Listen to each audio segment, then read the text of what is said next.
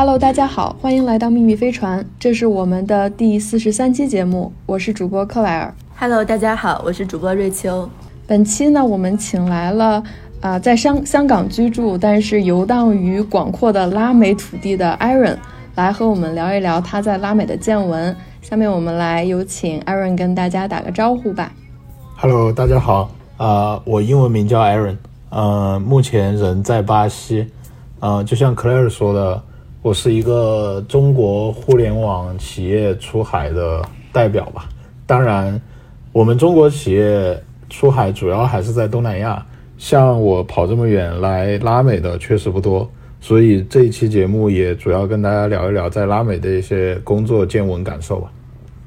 嗯。对，其实其实 Aaron 之前是在新加坡工作过一段时间，所以其实也是对东南亚市场比较了解。但是对于一个中国人，其实选择空降到拉美工作其实并不常见，这也是为什么我们其实挺好奇你为什么会选择就是到拉美来工作。啊，明白。呃，其实，嗯 呃，可能选选择这个词用的非常的正面，意思就是说有的可选啊。实际情况是，并对，就是选择这个词，嗯，显得我这个选择空间很大啊。但实际上这个没得什么好选的。当然呢，呃，从公司的角度呢，这个总体来说还是个商业决策吧。呃，我之前应该跟克莱尔分享过这个观点，就是说。中国公司去海外做生意呢，呃，我们都在圈内有一个俗语叫向南走啊。那为什么不向北走呢？因为北边的市场呢，呃，现在国际的这个政治局势比较复杂哈，就是向北走呢，就会变成这个周受资哈，就是在北边接受一些盘问吧。那北边包括北美，包括欧洲，包括日韩啊。那这些国家呢，也我们也不能说这个有什么问题啊，但是就是说。呃，它的这个确定性呢，相对会比较低一点。向南走呢，啊，会好一些，因为南边呢，就是相对 neutral 一下，就比较中立吧。啊，没有在这个阵营里面可能有明显的偏向吧。呃，南边有四个市场啊，一个是东南亚，一个是南亚，一个是非洲，一个是拉美。啊，那东南亚的问题呢，就是说，虽然是一个很好的市场，确实很好，呃，有六亿人口，然后这个市场规模，这个智能手机渗透率啊。然后这个网络啊，这些基建都是很好的，但是因为离中国太近了，所以特别特别的卷，竞争非常的激烈，在每一个赛道上，不管是电商、出行、外卖，这每一个赛道上，其实它的竞争激烈程度已经丝毫不亚于中国了。嗯，然后所以这个这个地方呢，已经有一点红海了吧？然后第二片市场呢是南亚，南亚人其实非常多，有十五亿人，就包括印度、巴基斯坦和孟加拉国。呃，但是南亚呢，这个地方可能也是中国公司有一些地缘政治的问题啊。那比如说，你之前可以知道说，嗯，小米啊这些公司在那里都跟印度政府之间可能会遇到一些问题吧。第三片市场呢，就是非洲。非洲的问题呢，可能就是说还是比较适合于传统的这种呃偏制造业的企业啊，因为它还在比较早期，所以你可以看到很多中国的国企做一些矿业啊。做一些基建呐，这些在非洲是 OK 的。但是如果做互联网呢，它有两个问题。第一个就是说，它的整个这个智能手机渗透率，包括网络的情况呢，都还是有一个比较大的差距的。第二个就是说，当地人民呢，在线上消费的能力呢，也确实还比较早期吧。啊，所以通过这么一排除呢，你最后就发现拉美是一个非常好的市场。拉美人口规模跟东南亚差不多，有六亿人，但是呢。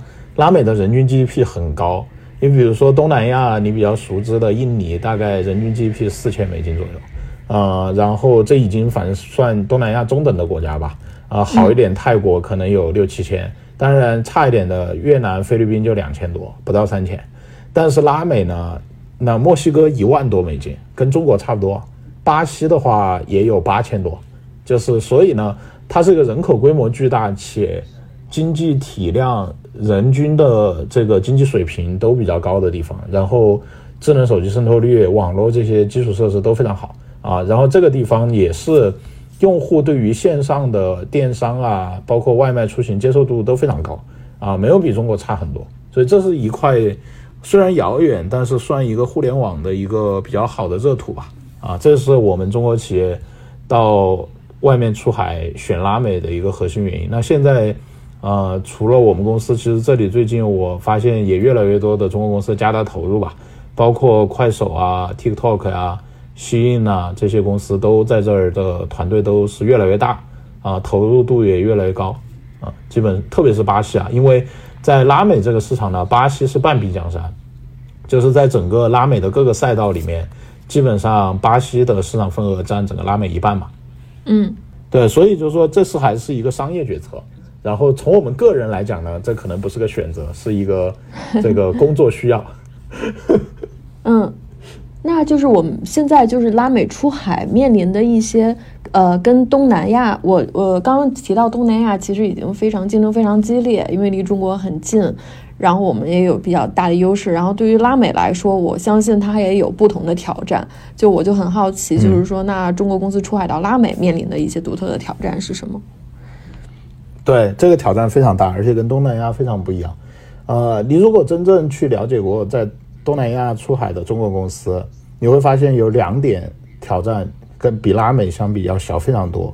第一个是时差，啊，就是说新加坡这种国家是跟中国没有时差的，那印尼跟中国一一个小时时差，对吧？就是基本上泰国也没有时差，所以呢。你不会出现说你跟团队要在深夜十一点或者早上八点起来开会，因为大家基本上上班时间还是同频的，啊，这个就是为什么传统做拉美的外国的公司就是美国公司，因为美国公司跟这边虽然有南北半球的差异，但是没有什么时差啊，嗯，所以这是一个最大的挑战。第二个挑战呢就是语言，因为在东南亚的所有国家啊，不管它是印尼、它是泰国、它是新加坡、马来西亚、菲律宾。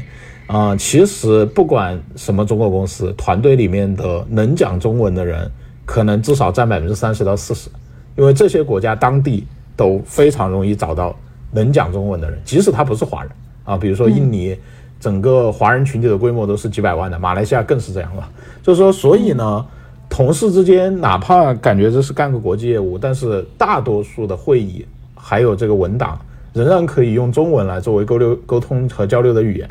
但是这个在拉美肯定是完完全全、彻彻底底行不通的，因为咱们不可能要求说我们在巴西、在墨西哥、在智利、在哥伦比亚招一帮能说中文的当地同学啊。所以呢，对于中国同学的语言要求大幅提升了。说我们在这里干业务，所有的会议必须是全英文的啊。那其实对当地人也不容易，因为拉美的语言是葡语和西语，所以这里能够流利讲英语、用英语工作的人，可能也只占他们总人口的百分之五。于是你就会发现，组建团队的难度比东南亚大非常多，因为你两边的人都要求会讲英语，那你组建一个能够运转起来的，在前线和总部能够配合沟通、一起做事情的团队的难度就大大提升了。嗯，是这样的。对，然后这个沟通交流的障碍也很大，比如说我们发现。呃，聊个事儿呢，用英语好像都能聊清楚，但是，一旦聊到职业发展、人生规划，两边都用一个非母语在沟通一个情感类的话题的时候，呃，我们就会发现，呃，我们这个英语的能力，尽管学了十几二十年英语了，还是觉得自己的英文水平真的是乏善可陈。嗯嗯。啊，那然后巴西和墨西哥人也是同样的感觉啊，不是说只是中国人英语不好，他们也表达不出来。嗯。嗯，那从这个就是这是从这个呃这个团队和这个工作来说，那其实对于 market entry 来说会有什么不一样的挑战？呃，每个国家不一样。巴西最大的挑战是这里的税务制度极其复杂，这是全世界的税务制度最复杂的国家啊，所以呢，你会发现说。很多外国公司，不光中国公司，就美国公司在这儿也被经常吃罚单啊，就是莫名其妙就可能漏交了一笔税，然后或者交错了税啊。所以这里的整个的州与州之间的税率，还有各种累进税，你在这个州交了，那个州就可以 waive 这种事情呢，特别特别复杂，以至于呢，一个公司可能有三百人的团队，其中有三十个人到四十个人是做税务的啊，这就是会出现这种问题。呃，这也是比较独特的吧。就是我觉得这边对外资企业来说，营商环境只能说叫中等吧，不能说叫特别好啊。不像比如说亚洲的，像香港啊、新加坡这些国家，那和地区呢，他们的这个税务就比较简单，也呃任何人来比较容易搞明白。那反正尤其巴西这个地方就不是很容易搞明白，而且很容易犯错误，就是要交学费的。嗯嗯，那就是说，比如说你们如果就是说相当于进了巴西市场，然后占了，就是因为巴西就是刚刚说到的，其实是半半壁江山嘛。那对于你们就是进其他市场，就是会积攒一些 know how，然后进其他市场更容易一些吗？还是说你们其实进其他市场也需要从头开始？因为东南亚其实是非常的。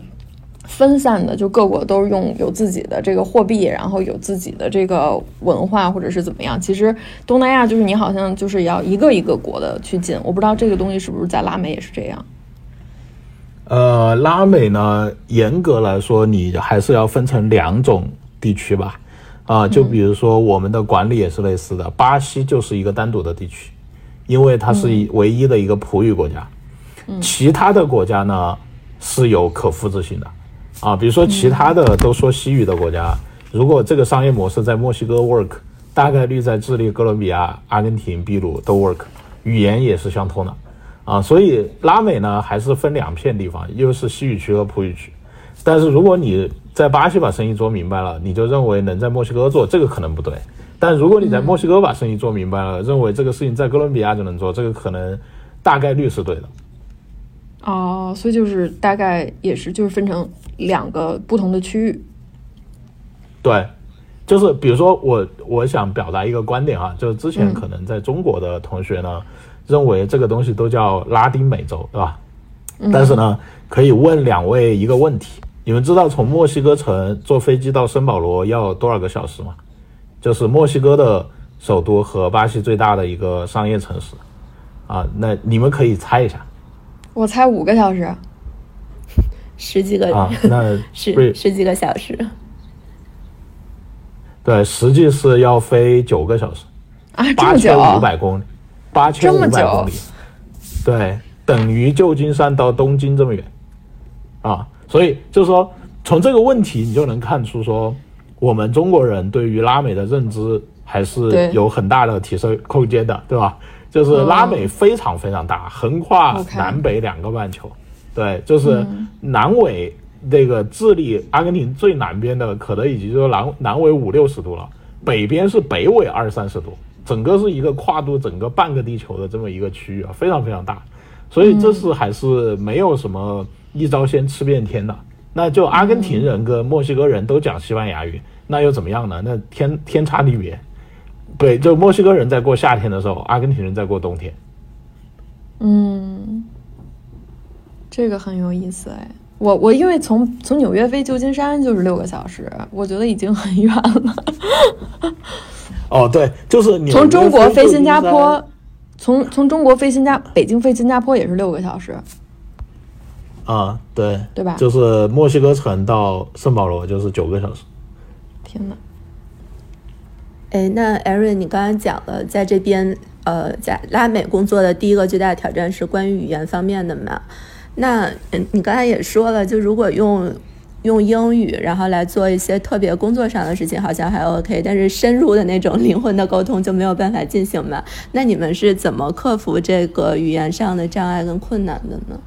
因为我我在问你这个问题的时候，我脑子里一直在想，拉美人不是比较热情奔放吗？我想象你们用很多 body language，然后 然后用用 还有足球，对还有足球，对对对对对，就是你说特别对，就是我们肯定会呃想办法去克服这个语言的问题，对吧？所以呢，呃，拉美人民也比较多的这个肢体语言啊，那我们肯定是。沟通交流的时候都比较夸张啊，就配合着各种眼神啊、手势啊，这种肯定都是非常常见的在办公室。同时呢，我们还是会去尽量的多接近对方的文化吧。那比如说我自己是每周都学葡语的，然后我们办公室的大部分巴西同学也都学中文啊，而且这些行为都是自发的，并不是公司强迫大家做这个事情的。但是为了了解对方的文化，我们首先。建立在尊重对方的文化的前提下，就是要学习对方的语言。然后学语言是一个了解对方文化最好的方式。比如说，我一会儿就可以讲一下大家对葡萄牙语的非常多不知道的有趣的事情。就葡萄牙语是个超级有趣的语言。嗯，比如呢，有什么有趣的？对，比如说，呃，我先讲个笑话，就是我们这里有个同事，他大学是学在中国学葡语的，然后呢，但是他在大学的老师是以他的外教是巴西人，所以呢，天然的那个外教教他的是巴西葡萄牙语，我们叫巴普啊。然后他大四的时候呢，有幸去里斯本交换，啊，然后他到了里斯本以后，他发现他基本听不懂葡萄牙语，于是他就大哭了一场。然后跟自己的妈打了个电话，说：“妈，我对不起你，我大学四年荒废了。尽管我很努力，我学的葡萄牙语，我是葡萄牙语系的，但是我现在在葡萄牙基本听不懂。”然后他妈也很震惊，就觉得我这孩子平时感觉挺靠谱的，怎么回事儿是吧？然后呢，这个人就在一片惶恐中呢，呃，在葡萄牙交换这这可能一个月吧，是个暑期学校。然后回来的时候呢，就还是很懵，当然听懂了一些，但是还是有很多听不懂。最后呢，他大学毕业就去巴西读研究生了啊，就是本科毕业升了一个巴西的学校。到了巴西一下飞机呢，发现交流畅通无阻，于是瞬间明白了自己学的是另外一种葡萄牙语。呃，巴西人去里斯本，呃，第一个星期是没法跟葡萄牙人交流的，葡萄牙人来巴西，呃，是可以听懂的。这个类似于是普通话跟粤语的关系，就是香港人能听懂普通话，但大陆人听不懂粤语，啊，是这么一个关系。原因是当年葡萄牙人来巴西的时候呢，巴西本地有一些原住民，呃，对于那种非常正式的葡萄牙语的语法和这种发音方式，呃，对原住的巴西人来说实在是太复杂了。于是呢，在这里殖民的葡萄牙人也做了很多妥协，就是把自己的发音和语法做了大量的改造，以至于现在巴普和普普已经基本上变成了两个语言，但基本的词汇和语法是一样的，但是同样一个词汇发音都很不一样。所以呢，我在这里有个笑话，我最开始学普语找了一个线上的老师，是一个葡萄牙人。然后我一个星期以后就跟他非常礼貌的说：“老师，虽然你教的很好，但是我不能跟你跟你再学下去了，我换一个巴西老师。因为我发现他跟我讲的那个葡萄牙语，我学了以后到办公室去讲，人家都笑我说你这说的是那个里斯本葡萄牙语，我们这儿特别不喜欢听这种语言。然后我就没办法，赶紧换了一个巴西的老师来学巴西葡萄牙语啊，就是这么个情况。但是呢，也有飞地，也很有意思啊，那个。”一八几几年的时候，拿破仑率领法军把葡萄牙本土占领了，然后葡萄牙就没有国土了。葡萄牙王室带着整个王室的成员迁都到了里约，就当时里约是整个葡萄牙王国的首都。于是呢，在那几十年里面呢，整个里约这座城市讲的是葡萄牙葡萄牙语，所以直到今天为止，里约这个城市的葡萄牙语非常接近里斯本的葡萄牙语。但是巴西其他的地方人讲的是巴普，于是那个就是里约人，他们叫卡里奥卡，在巴西就特别的显眼，就是你一开口，人家说哦，里约来的，啊，因为你讲的葡语跟别人完全不一样，啊，但是里约人也很骄傲，说你看我这个曾经是 capital，对吧？所以我讲的是正宗葡萄牙语，你们这些人讲的都是 modify 以后的改造过后的葡萄牙语，啊，就这么个情况，还是挺有意思的。对你讲这个挺有趣的，就有点像江浙沪那边，虽然大概的这个语系都差不多，但是它每一个小的地方的方言其实都不一样。然后里面大家还会存在鄙视链，互相 diss。原来就是世界大同，各地的人民都是对自己的语言就有自己特别的坚持吧。然后会有虽然看起来是同一种语言，但是互相听不懂的这样的情况。对。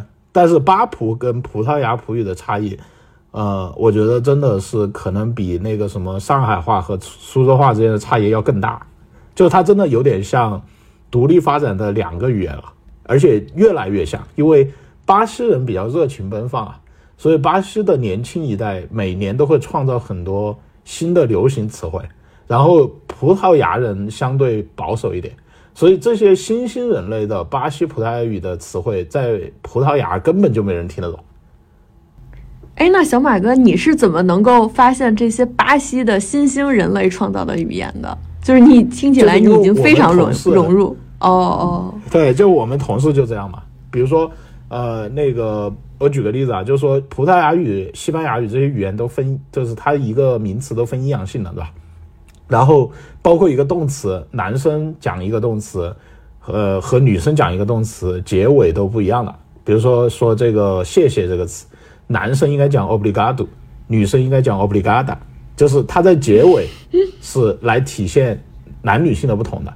但是呢，巴西有些年轻人说，我觉得这种语言本身结尾就能听出你是男的和女的，本来就是一种性别歧视。所以呢，他说我是我是个中性人，我既不是男的也不是女的，他就要自己发明一个介于 do 和这个搭之间的词，他叫 obligado，。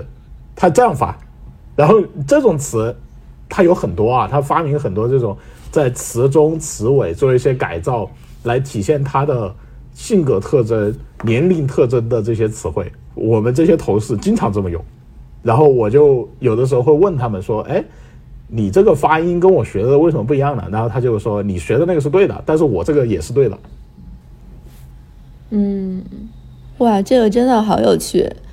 就是 Aaron 刚刚举这个例子，让我特别能感受到语言跟现在的这种呃文化形态是极其相关的。因为可能比如说几百年前不存在这个问题，但是现在文化已经发展到，包括整个的社会形态发展到现在这个状况。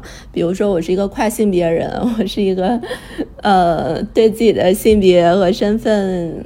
有一些不同的认同的人，那我到底应该选择哪个？于是他们就发发明了一种新的语言，这个还挺有趣。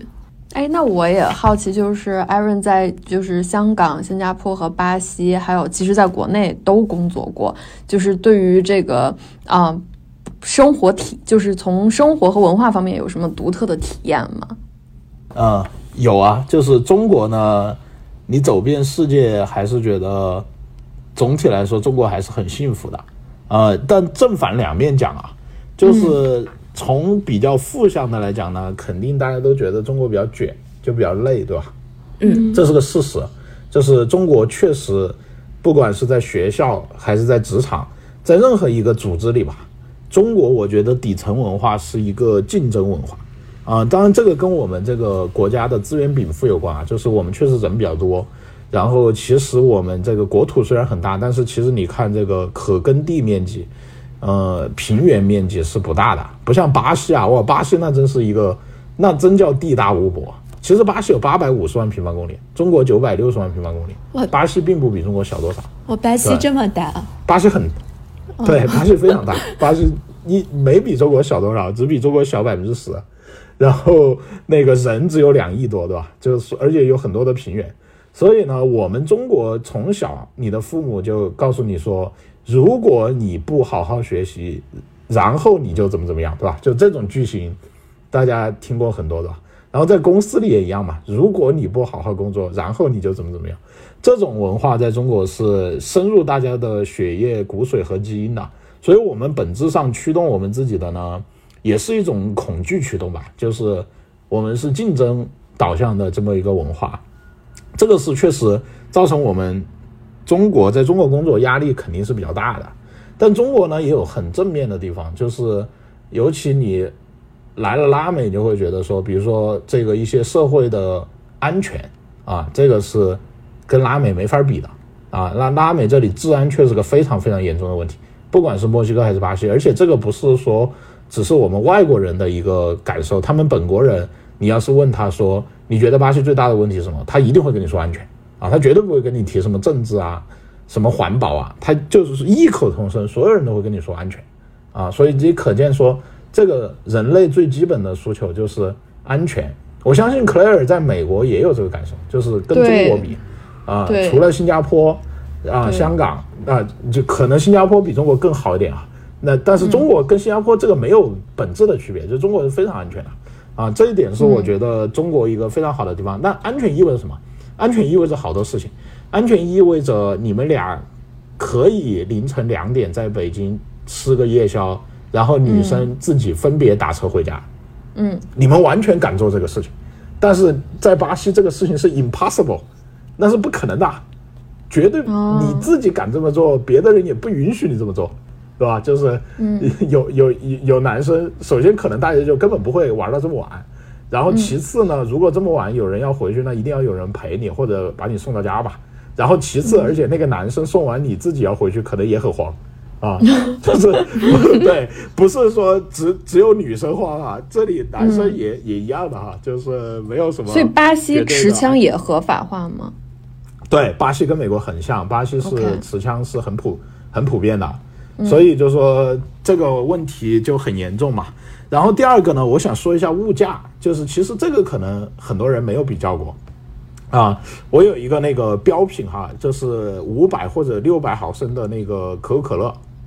然后，呃，这个 Claire 也可以说一下，在加州多少钱啊？在巴西呢，大概是四四雷亚尔，就人民币五块五。然后墨西哥呢，二十比索，就人民币七块。中国人民币三块到三块五。新加坡的话，人民币十块。香港的话，大概也是人民币十块。但是呢，我同时比较了这所有地区的。那个月收入的中位数，然后再算一个比例，从而排了一个叫水深火热指数。然后水深对那个水深火热指数最水深火热的是墨西哥，就是收入比可乐一瓶的比例是最挫的，就是生活成本最高。墨西哥城排第一，排第二的是圣保罗，排第三的是香港，排第四的是新加坡，中国大陆排最后一名。这是中国大陆是最幸福的，收入不低，物价超低，啊，因为你可以看到，比如说中国一瓶可乐就是墨西哥城的一半的价格，但是中国的震惊哎，我也是，但是中国的收收入比墨西哥高了一倍，啊，里外里就是四倍。我以为南美会便宜一些呢，就拉拉丁美当然不便宜，非常贵，就是相对于他们的。你比绝对值呢？这里五块钱一瓶可乐，对吧？那香港、新加坡十块钱，但是你算上收入，就发现这里人那简直活得不要太辛苦啊。嗯，那他们税收呢？税收很高啊，那个巴西的税二十七点五吧，然后墨西哥三十，啊，就是不低啊。就那香港、新加坡是十几啊。对，对，所以那个水深火热指数是比较靠谱的。嗯，哎，克莱尔，你那个加州可乐多少钱一瓶啊？嗯，好问题。我一慌，然后我现在在查 Amazon，我觉得可能就是两美金一瓶。哦，两美金，那你这个也比较水深火热，因为那个加州税很高，所以你实际上这个人民币十四块钱一瓶可乐。然后算上那个收入中位数，我觉得这个水深火热指数可能仅次于那个墨西哥城和圣保罗。那那那我确实还是能感觉到水深火热的。对，是是是，所以就说这个我们现在一袋鸡蛋，我们现在一袋鸡蛋十一刀，哎，十二个鸡蛋十一刀。就是说，我觉得一定那个中国人一定要知道，中国还是有很多地方真的很不错的啊，啊尤其是说你如果像我以前还在德国和日本生活过。你会发现说，虽然德国和、日本也有那个高铁，但是那个单公里的票价是中国的四倍。也就是说，如果你在，比如说你从慕尼黑到柏林吧，你坐那个二等座，花的钱大概就是中国从上海到北京价格的三倍左右。就是那个中国的二等座四百五十块钱人民币，在德国从柏林到慕尼黑坐一个那个 ICE 就是要一千多人民币了。对，但德国人现在的收入。也大概就是平均，也就是在两千五百欧到三千欧之间，没比中国人要富特别多。但是德国的好处是，据说教育都不花钱，就是你在那边生小孩都是国家帮你养。对，所以我这个没有考虑，我没有考虑孩子这件事儿。就对于我这种没有孩子的，我我算的是独那个独自生活的水深火热指数。嗯，OK，嗯嗯。那如果水深火热指数这么高的话，然后包括你刚才说的还存在这些安全问题，那巴西人的幸福感来自于哪儿？哎，那又是另外的问题了。那回到巴西啊，你看刚才说了，中国是竞争文化，对吧？对。人家巴西呢，因为地大物博，所以呢，我把巴西人的成长总结为叫快乐文化 啊，就是好羡慕。巴西人从小就是 对巴西人的成长就是被夸大了。啊，就比如说 Claire 这种的，你从小你的家长啊，你的老师会说，哎呀，这个妹子长得好漂亮啊，哎呀，学习好努力啊，哎呀，你各种好，就全是你的好，你这也好那也好，然后哎呀，不要有压力，没关系，你那个想学艺术、想学文学都可以啊，因为只有两亿人，八百五十万平方公里，竞争没有那么激烈，而且他们也不是这种竞争导向的文化的，就是说他没有让逼着你说你一定要比隔壁老王的儿子要强，对吧？就没有这种文化，所以呢。这个也带到职场上啊，就是到了职场上，这有很大的体现。就我们在中国呢，整体来说，我们的职场环境还是比较怎么说呢？叫 critical 吧，就是我们会给一些有正面的反馈，也有负面的反馈，对吧？比如说，我们这个打个绩效，肯定是要强制正态排序的，对吧？有 A 有 B，必须有 C。巴西，如果你强行 apply 这一套，那可能你的员工就会比较 emo 了，因为巴西大多数是需要鼓励的。啊，就每天，呃，一个什么业务上线了，就是大家要 celebrate，大家 celebrate 还要买一打啤酒来庆祝，说我们这个业务上线了，对吧？尽管这个业务上线了，可能并不见得得到了用户的认可，可能并不见得效果好，但是大家还是要 celebrate，因为这个文化就是一个快乐文化。所以你问说他们的这个幸福感来自于哪里呢？我们经常说叫穷开心，穷也可以开心，没关系，就是。跳一段桑巴，踢一段足球，踢一场足球，啊，去海边晒个太阳。比如说巴西人的周末娱乐就喜欢去海边，对吧？但是你不要以为去海边很贵，因为这个国家海岸线很长，到处都是全世界最好的沙滩。于是呢，就是买两瓶啤酒，在沙滩上从下午两点坐到六点，然后一直聊天，一直聊天，一直聊天，啊，低成本娱乐，但是特别开心。天哇，听起来好放松啊！对，对，听听起来就是这样的。对。突然想到，听起来巴西人民很适合下一个 AI 时代的生活，因为 比如说像 AI 发展的越来越好，ChatGPT 这些越来越厉害，然后我们这些竞争文化里的人就突然找不到了生而为人的意义，因为不用再去像之前那么竞争了，好多工作甚至都被 AI 替代了，然后又不知道怎么让自己快乐。那 在这个情况下，巴西人民岂不是非常有优势？因为他们就很快乐。对，可能巴西人没有思考过这个问题。巴西人 anyway anyway 都是快乐的。嗯，你知道现在中国人都在思考什么了吗？就是这个 AI，他们都在思考哇，那以后我让我小孩学什么专业呀？就是我看到就是有人在讨论，嗯，对，我觉得巴西人很少去规划未来。我我很少遇到周围的巴西人会告诉我说，他五年以后希望怎么样？他十年就很少有人。这样说话，他们都是经常说的是你这周末准备干啥，这个是最常见的句型，然后以及我上周末干了啥，啊，这是大家最常谈论的话题。嗯嗯，那他们其实生活在一个很好的状态，就是所谓的 live here and now，就是不过多的去担忧未来会发生什么。对，但是呢，你要问他们真正的，就是说，又回到最开始那个问题啊。到底是主动选择还是被动的？那我觉得也不见得主动选择。巴西人有的时候会非常无奈的跟你说：“你看这里这么不安全，对吧？你也知道。然后你看这个五年一次大选，我也不知道下次这总统是什么回事儿。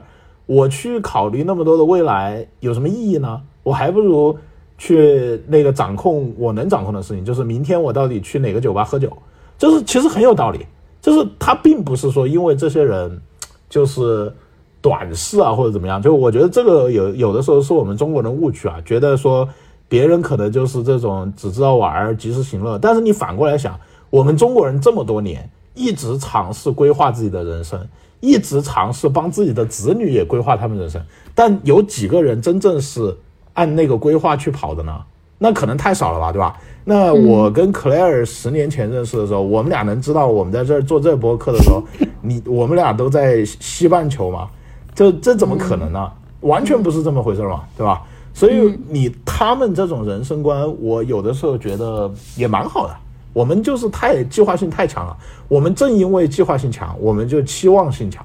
我们正因为期望高，我们失望就很高，所以我们就很焦虑。对，对，而且人是环境的。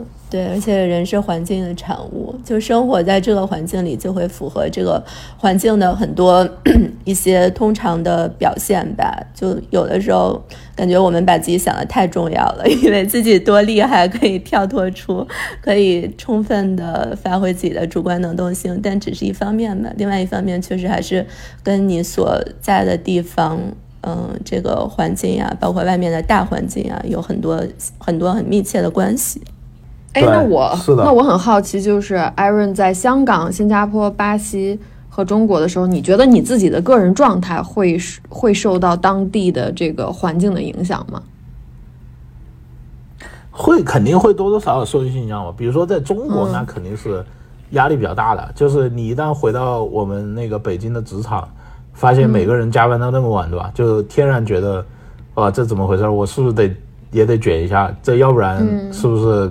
不太 qualify，然后在巴西呢，你肯定要 relax 一些，因为我肯定是这里最卷的。你跟当地人比，那我就卷，简直是卷王卷王。对，所以卷王自己肯定是比较容易 release，说我今天已经卷够了，我可以安安心心的回家睡觉了。然后香港和新加坡呢，呃，香港压力也很大，这个主要是我老婆在那个投行工作。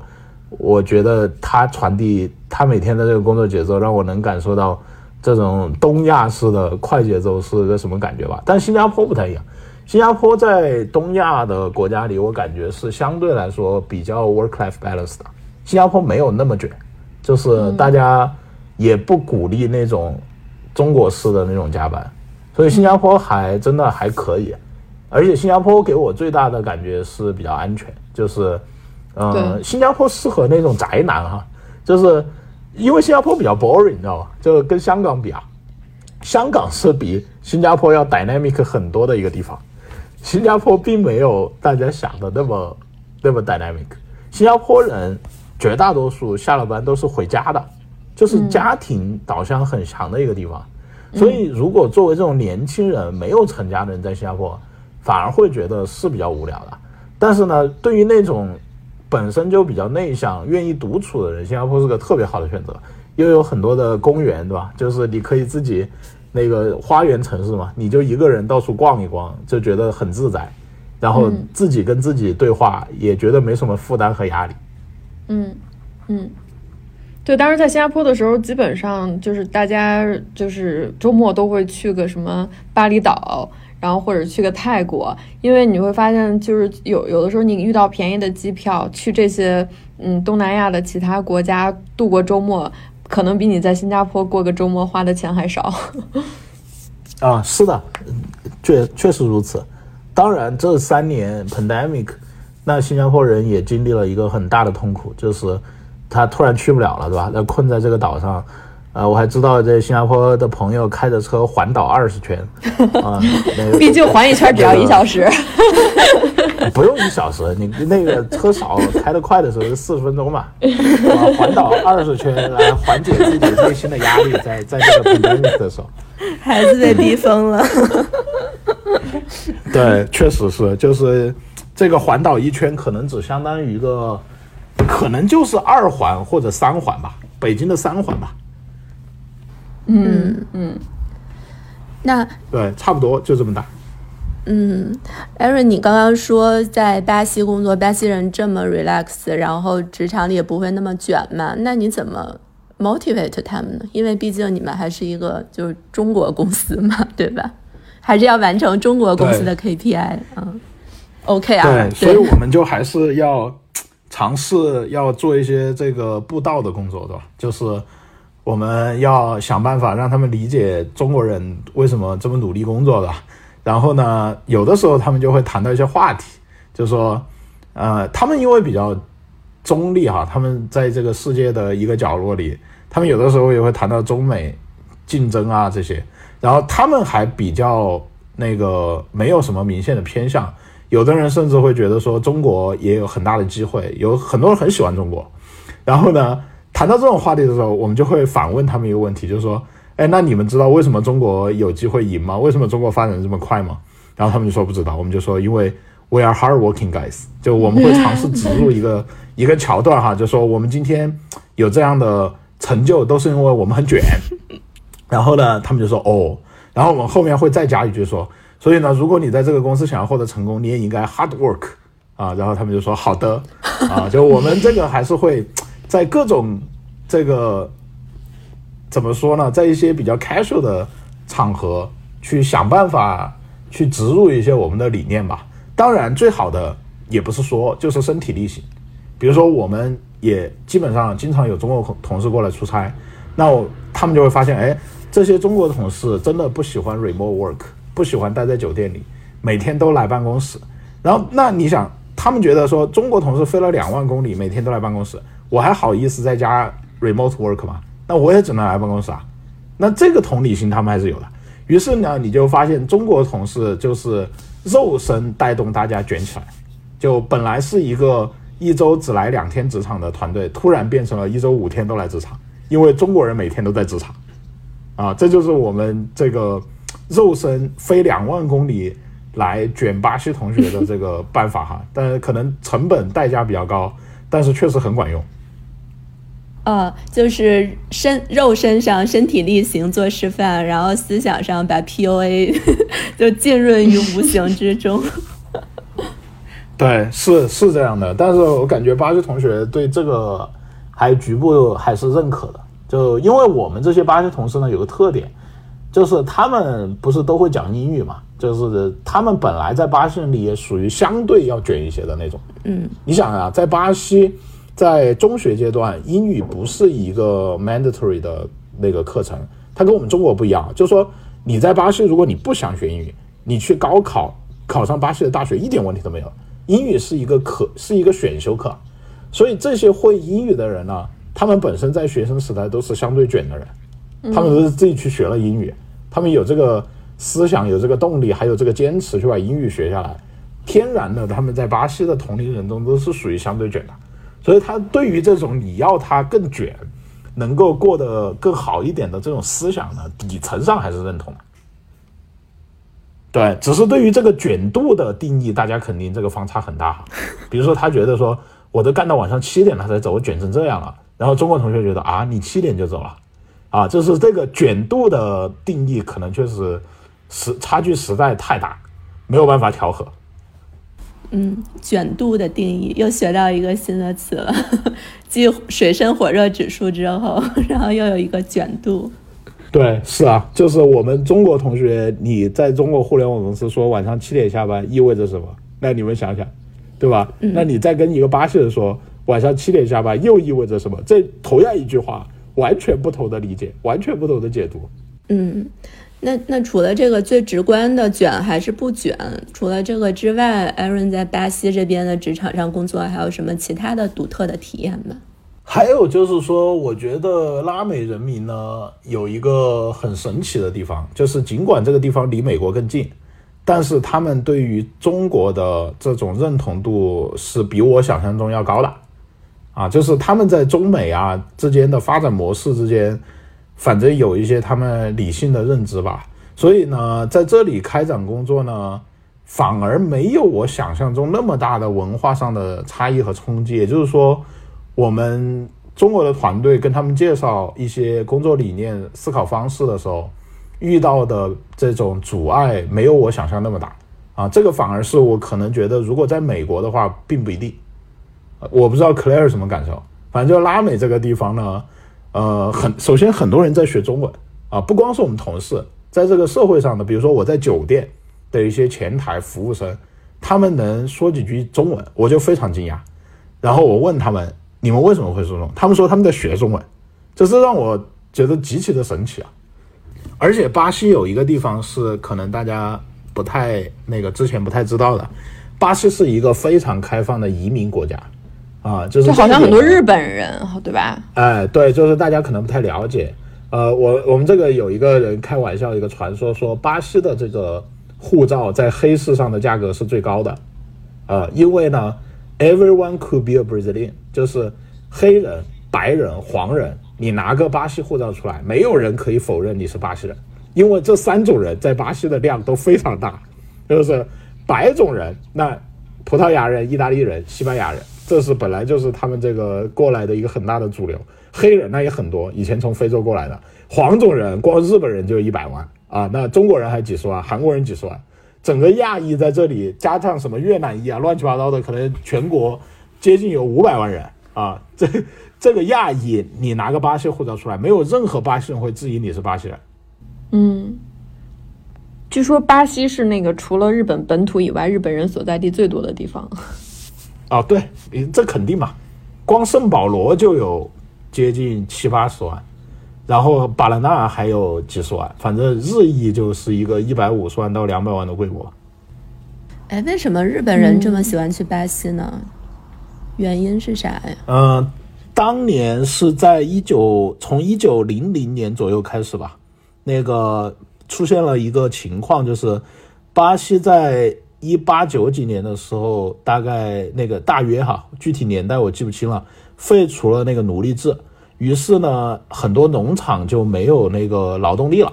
但是巴西因为是一个农业大国，就是什么咖啡啊，搞这种种植的嘛。然后巴西政府当时就得想办法去引进一些新的劳动力。然后呢，他们就听说啊，这个我觉得这也很有意思。一百年前，我们东亚人就以吃苦耐劳著称，然后巴西人就听说东亚人特别卷。然后就先后去了中国和日本，尝试去引进劳动力，但中国当时是清末，就政治比较乱吧，就反正没有达成这个协定。然后日本呢遇到了个新的情况，日本刚刚进行了明治维新，然后在农村有大量的失地农民，就是农民没有地了，被那个资本家把土地集约化了，所以呢，在东京、大阪这些地方都有很多那种失业的年轻人。他们从农村进了城，反正也找不到工作，然后也有形成了很多社会问题。日本政府就觉得这正好啊，就赶紧输送点劳动力出去，解决点内部压力。然后巴西那边又需要劳动力，然后一拍即合。呃，大概就是一九一几年吧，第一批日本人来就几万人，然后后来又来了好几批，前前后一共大概来了三四十万吧。然后这三四十万在经过三代到现在第四代的繁衍，变成一百五十万人，这很正常。对。所以你们也知道一些名人吧，比如说小野丽莎，嗯，土生土长的巴西人，嗯，对，巴西人，但是是个日日裔，对吧？也也是能能说日语、能唱日语歌的。嗯嗯，哦，原来如此，又长知识了。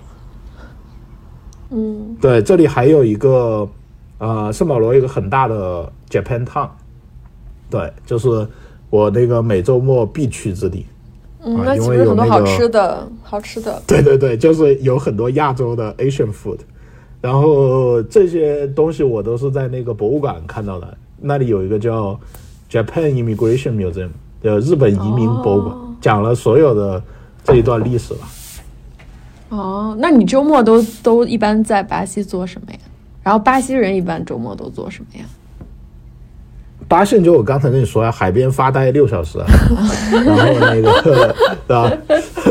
然后还有就是踢球吧，我每周周末会跟巴西人一起踢一场球，这个是固定的。然后最近我就周末都在学葡语。嗯嗯，刚刚提到足球，就是说巴西，我们都知道他们有非常强的这个足球文化。之前就是你也提到，就是跟阿根廷有一些爱恨情仇。对。对这个巴西确实，首先巴西肯定是每个人都看球的，嗯，没有不看球的人。好像巴西只要只要那天一看球，我们这边 trips 就是会增长非常多。那当然，就是对嗯对，那当然，因为因为首先看球呢，它不是一个安静的看球啊。就巴西人可不是说我回家坐在电视机面前看，对吧？他肯定是一个，他是个聚会，所以呢。在那个比赛日的时候呢，比如说去年世界杯的时候，那每个比赛日圣保罗交通就是直接瘫痪掉了，因为大家都要去朋友的那个家里或者一些 bar 或者一些餐厅去聚起来看球。于是说，你想那个比赛前两个小时，所有人都在向某一个方向移动，那整个交通就瘫痪了吧？嗯，对。但是有意思的是什么呢？他们那个因为爆堵。爆堵到比赛前五分钟的时候，就一下就不堵了，因为所有人会就近，就可能觉得到不了那个地方了，但是一定不能耽误看球，那就就近把车停下来，赶紧找一个旁边的酒吧，跟一群不认识的人，啊，管你是谁，拿起一瓶啤酒，都是巴西人，就开始。那从从无比堵到万人空巷，对，从无比堵到完全畅通，就在一瞬间，就是比赛前五分钟 全就通了，因为没有人会开了，大家都怕耽误了看。这个太好玩了，这个太好玩了。对，就是这个。然后巴西呢，是跟阿根廷呢，就是两个邻国嘛。就反正以前有很多历史上的原因吧。因为阿根廷移民是他是那个比较纯种的白人，就是他没有什么移其他的移民，所以呢，他们大部分自视自己还是那个 Europeans。就阿根廷很喜欢说自己是欧洲国家。嗯，确实，它的主体仍然是意大利人和西班牙人。然后，但巴西就是很 open，强调移民文化的嘛。于是这种文化之间呢，就天然有些矛盾吧。就比如说，巴西人觉得阿根廷人很很很高傲，对吧？觉得自视为自己为纯种欧洲人。然后阿根廷人确实又觉得巴西人这个感觉过于接地气了，就巴西人热情奔放，阿根廷人没有那么像巴西人那么奔放张扬的。所以呢，互相有一些这个吐槽吧。然后这个吐槽呢，到足球上就肯定变成了最大的矛盾点了，因为经济上这两个国家其实本质上还是合作大于那个冲突的，但足球这个肯定是只有冲突没有合作了，所以呢，就是 足球这个是巴西人是肯定完全不能容忍那个阿根廷的。那你看阿根廷去年那个得了世界杯，巴西同事不要提有多失望了，就是感觉比巴西本。比巴西本身输了的沮丧程度旗鼓相当吧，就是说阿根廷得了世界杯这件事情对他们造成的伤害，和巴西被克罗地亚淘汰造成的伤害基本是差不多的。哦，那那天你们放假了吗？哦，那天我不，那天我回亚洲了，我不在巴西。但是我可以给你讲一个二零一四年的例子。嗯，这个你可以非常清晰的知道巴西人底层是个什么思维方式，就是。一四年呢是在巴西举行的世界杯，然后呢就有一场著名的历史惨案，就是巴西输给了德国一比七，在这个他们自家门口的一个大城市啊，叫那个贝罗奥利藏多，这个地方他们输给德国一比七，然后全巴西就如同这个丧家之犬对吧？就是国殇日，就自己家门口输成这样，但是呢，一个星期以后全国一片欢腾，因为决赛。德国赢了阿根廷，然后呢？对，就是那个决赛是在里约的那个马拉卡纳最有名的那个能容纳十万人的球场进行的。然后我们有个巴西同事就说：“你知道为什么我们要 celebrate 吗？因为你不能想象，如果阿根廷队在马拉卡纳球场捧起世界杯，我们巴西人只有一个选择，就是自杀。所以当德国队战胜了阿根廷队后。”德国赢过我们七比一这件事情就完全不重要了。我们今天都是德国球迷，就是这就是阿根廷和巴西在足球这件事情上有有多么的这个，就是这个矛盾大到什么程度啊？你可以可以想象一下。嗯嗯，太有趣了。那他们合过吗？就是永远都是在竞争，就是没有合作过。没有合作过。足球这件事情肯定不合作。比如说，你千万不要跟。巴西人说什么马拉多纳、梅西是什么踢球踢得最好的？这个没有一个人会认的，你只能说贝利和那个霍纳尔多，对吧？就是只能说这两个人。嗯，那那他们政治经济存在竞争吗？政治经济竞争不多，反而是合作更多，因为毕竟都是他们有个叫南方共同市场嘛，就是阿根廷、巴西、巴拉圭、智利这些国家。然后还是相对比较互补的，就没有什么本质性矛盾。比如说，阿根廷主要是个农业国，就是产一些肉啊这些。巴西以前也是，但巴西有工业，巴西产铁矿石啊，所以这个其实他们矛盾没那么大，而且他们都不是非常大的巨型经济体。就阿根廷的经济体量跟巴西是没法比的，所以也不构成什么竞争。就是说，你要硬拿那个巴西跟阿根廷比经济，那阿根廷的经济体量可能仅仅只是中国，比如说你拿中国和中国的一个省做比较，那阿根廷可能就是中国的一个广东，但巴西是中国全国，哦，这没法比。嗯，明白。哎，那 Aaron 对想就是想要拓展，就是就是拉美出海，或者是说去拉美中工作的中国人，最后有什么建议吗？除了就是不要、不要说自己是阿根廷球迷，嗯，对，没事儿，我觉得你也可以说自己是阿根廷球迷，但是你会遭到巴西同事的强烈鄙视，混不下去了。不影响你的工作，对，这不影响你的工作。嗯，然后我觉得最重要的是说呢，我们一定要充分认知到当地的这个语言文化跟中国的差异，从而从内心深处要对这里有敬畏之心和尊重之心吧。就是我们中国呢，过去几十年确实发展的很快，以至于呢，我们中国人出海的时候，多多少少有的时候还是有一些 bold 的，就觉得自己的商业模式、自己的科技实力在中国都得到了验证，那直接 copy 过去就行了，对吧？就是有一种思想，就 copy from China，但是这个思想是非常危险的，啊、因为本质上这里其实经济没那么差，这里的人也都挺聪明的。你像我们这里的同事也有很多是留美的，有 Harvard、Stanford 毕业的。那你可以想象说，这些人的水平不会比你差多少了。同时，别人还更了解本地的文化、本地的市场、本地用户的心理，对吧？嗯，那我们来这里就是要更多的去听当地同事的意见，要相信当地同事的判断。同时呢，最好是如果自己还有闲暇的时间，也有这个热情，一定要学习当地的语言，因为学语言是了解一个国家、了解一个市场最重要、最有效的手段。哎，那可以稍微解释一下，啊、你说？为什么学语言是最重要的一种方式？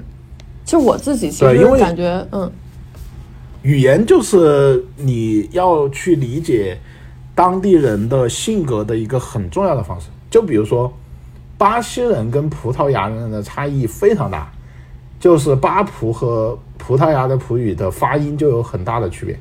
葡萄牙人的嘴张得很小，巴西人的嘴张得很大。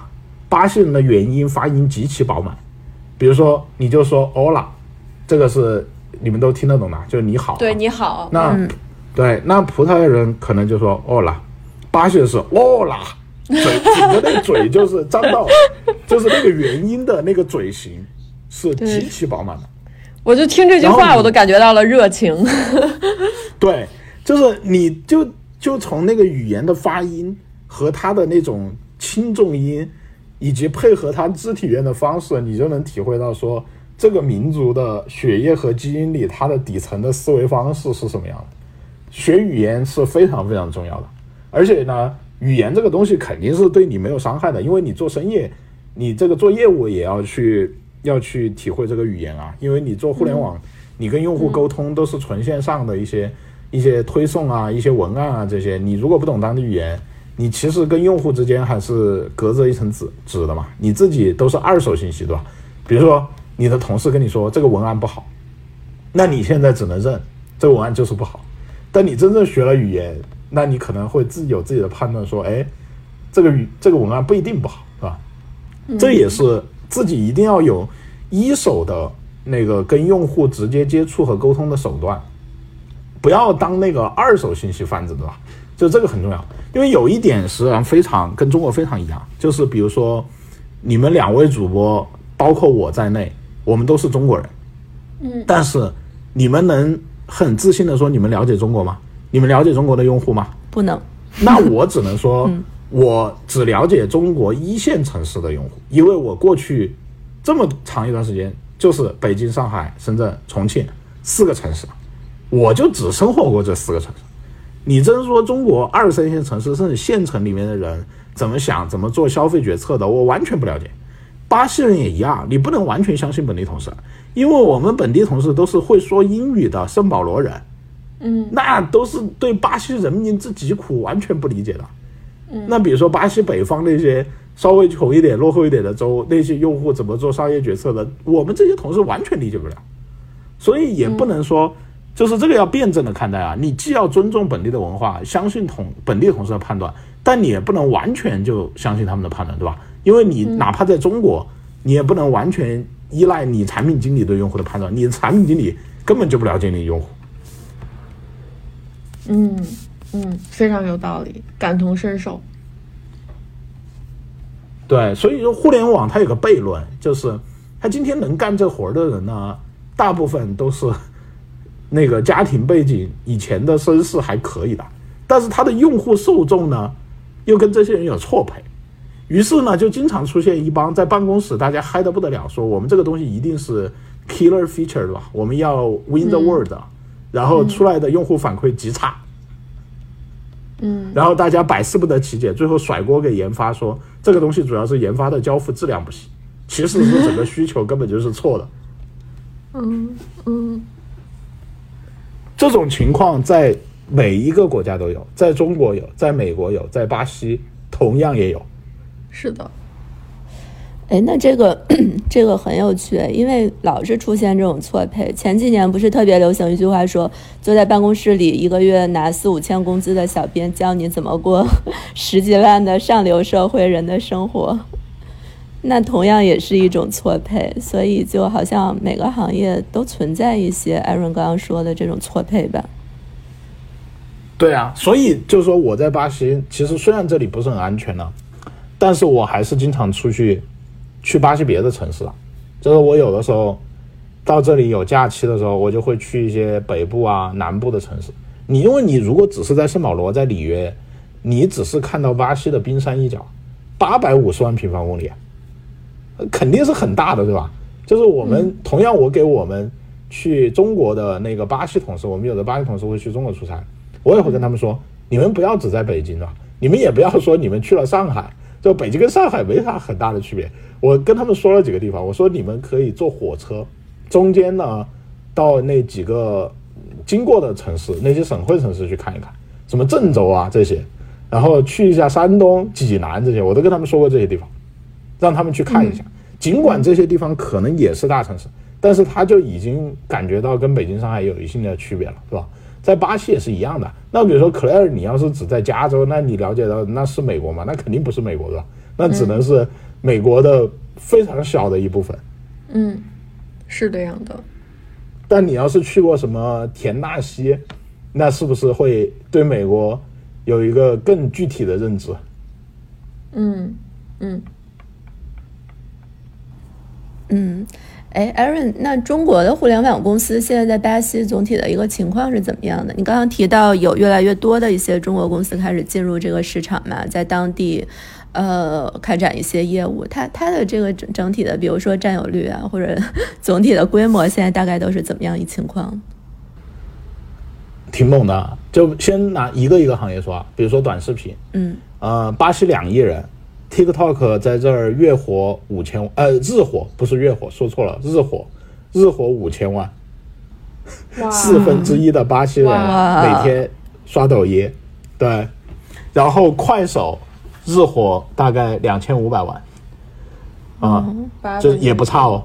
嗯对，这是这是短视频对吧？然后电商除了本地有一个做京东模式的，就是做自营模式的，叫 Mercado Libre，啊、其他 marketplace 模式的，就是这种呃撮合卖家买家的这种非自营的模式的，吸引是应该可以排到不是 number 一就是 number 二，然后 number one 可能还是 Shopee，可能还是一个也是一个东亚公司，嗯。就是西西印和 Shopee 就是一和二，嗯。所以你可以想象说，在这里这种亚洲的公司、中国的公司是非常受欢迎的，嗯，非常非常受欢迎。反而美国的公司的，嗯嗯。美国的公司也强啊。那 Uber 是当之无愧在打车这个行业是 number one 了。嗯，对，所以巴西人他不太 care 你是什么国家来的，就是巴西人呢，因为他是个移民国家，他觉得都行，他还是比较在乎性价比、用户体验这些东西。对，就是我觉得中国的很多互联网打法在这儿肯定是 work 的，就比如说，如果拼多多后面来肯定行，肯定行，哈，就是这个砍一刀这个东西，在巴西人民心里，我觉得是百分之一万的接受。而且他们说不定还能玩出很多乐趣来。对，是的，就是所以很多中国的互联网公司的玩法、增长手段、营销手段，在这儿挺吃得开的。巴西人无缝的认可这个东西。哦，感觉中国互联网公司在这边还是大有可为啊，还有很多空间。对，是大有可为，而且总体来说呢，宏观环境也还可以。就巴西政府不存在说觉得你是中国公司或者美国公司或者哪个国家的公司就怎么样，确实没有这个方面的倾向性。嗯。那嗯，就最后想了解一下，Aaron，你现在人在巴西吗？好像你说你每年会在这边待半年，是吧？那你未来的一个计划是怎么样？不好意思，东亚卷王又想问计划。我就是没，我就是没什么计划吧。就是我每年在这儿待六到八个月，然后剩下的四个月到六个月就在新加坡、香港、北京、上海随机游走。就是我每年就是一个 global citizen，就是到处飞，然后主要在巴西，有偶偶尔会去一下墨西哥，因为我们在墨西哥也有业务，然后其他的时间就是回亚洲，回亚洲呢肯定要回新加坡，那是我 base 的地方，然后香港，因为我家在香港，然后那个大陆太复杂了，你的身世太复杂了，父母也在大陆。对，所以你可以看一下，比如说我去年的，就十二月回到新加坡，然后去了一趟巴厘岛，然后一月份回到香港，然后一月份八号一开关回了北京，然后那个春节在深圳过的，然后又回了北京，从北京又回了香港，从香港来的圣保罗。但是我感觉你还是更爱北京一点，因为你每次讲到北京，你都用回，去到别的地方基本上都是在或者是来。回回北京是因为北京是给我发工资的地方。哦，你还是你我，我觉得在你的口中和在我对自己的认知里面完全不一样。我感觉你每次描述我都是我是一个有自主选择权的人，然后我对自己的自我认知显然比你对我的认知要清醒很多倍。笑，太好笑了。那那 Aaron，不管你是主动选择还是被动选择，你这种颠沛流离、哑口无言，对你这种游走于不同大陆、大洲之间的人，你在心态上就给你有什么影响吗？相比固定在一个地方的人，你觉得会有什么特别大的不一样？肯定有不一样，就是首先你肯定是缺乏了一个家的感觉，这个肯定是一个很大的问题。但是呢，好像我。从很小的时候就知道这样过也行，因为这也是我向往的一部分嘛，啊，去了五十七个国家，所以对于在外边飘这件事情，我本身没有什么抵触感，并且我也没有想过说，如果 settle down 在一个地方十二个月都在一个地方过，到底比现在这种生活会好多少？我没觉得好多少，嗯，就是我觉得现在这样也行，啊，但是呢。这样的状态到底能持续多久？那我也很清晰的知道，这也不是一个能够长期持续下去的一个状态吧。所以可能就是说，一个人四十岁之前还有这种机会，多多少少也是一种幸运。那到四十岁以后到底应该怎么办？那到时候再说吧。现在也没必要去想这些。嗯。非常欣赏你的人生态度，而且感觉就是很有趣啊，有非常多独特的体验，并且我觉得你是那种会真的非常深入去了解当地的文化、生活，包括语言这些，就是呃，这个体验是非常深度，不是那种浅浅的。我觉得这个特别好。嗯，对，就是因为我们已经过了那种就是纯旅游的那种状态了，就。你要去真正搞懂一件事情，还是要知其然也，知其所以然嘛。那这个我感觉就是，你不花点功夫和代价，就要去了解这种很底层的东西，也是不太可能的。嗯，好的。那我们今天这期节目就先愉快的结束在这里。非常感谢 Aaron 今天来我们的播客聊天，跟我们分享了好多特别有趣的，确实是之前从未了解过的一些关于巴西的特别有趣的知识。呃，然后也希望 Aaron 在巴西这边工作和生活的更加开心，或者是保持现在的开心程度。好呀，那我们这期节目就在这里结束了，非常感谢大家的收听。呃，也希望大家可以在喜马拉雅和小宇宙上面订阅和关注我们。呃，如果你们有什么想要呃跟我们这期的嘉宾或者主播想要来讨论的，也非常欢迎大家给我们留言和评论。呃，我们也会来回复大家的留言和评论。感谢大家，拜拜。好呀，感谢感谢 Aaron，谢谢。嗯，好，拜拜。拜拜。